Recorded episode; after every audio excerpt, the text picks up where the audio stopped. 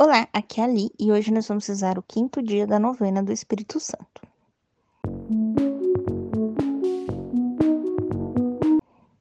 Bem-vindos aos Novenáticos e hoje nós vamos rezar o quinto dia da novena do Espírito Santo. Estamos reunidos em nome do Pai, do Filho e do Espírito Santo. Amém. O tema de hoje é milagres.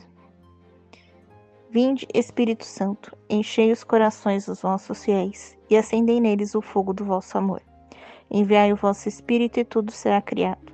Renovareis a face da terra. Oremos.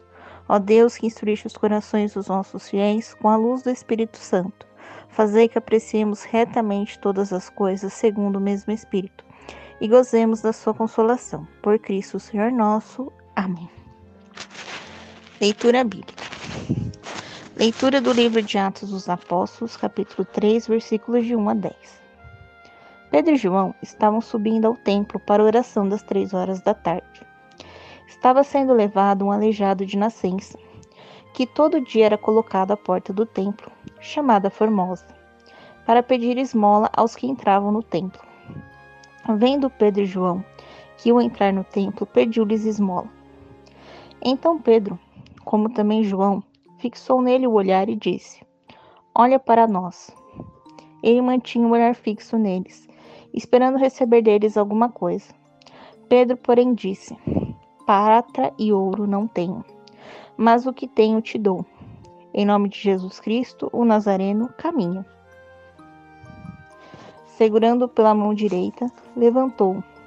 Na mesma hora, os pés e os tornozelos dele se firmaram de um salto ele se pôs de pé e começou a andar. Entrou com eles no templo, andando e saltando e louvando a Deus. Todo o povo viu caminhar e louvar a Deus. Reconheciam nele o homem que ficava pedindo esmola, sentado junto à porta formosa do templo. Ficaram cheios de espanto e de admiração pelo que lhe acontecera. Reflexão: Quando se está cheio do Espírito Santo, é possível ministrar milagres.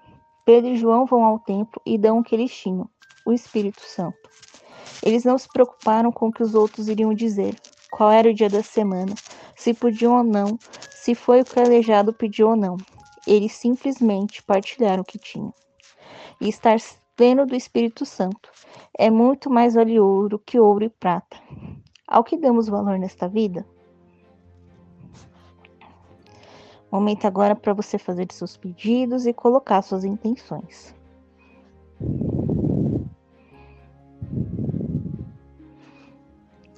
Agora, para você concluir a novena, eu vou pedir que vocês rezem o terço do Espírito Santo, tá bom? Estivemos unidos em nome do Pai, do Filho e do Espírito Santo. Amém. Te espero amanhã para o sexto dia da nossa novena. Um beijo, um abraço, que a paz de Cristo esteja convosco e o amor de Maria.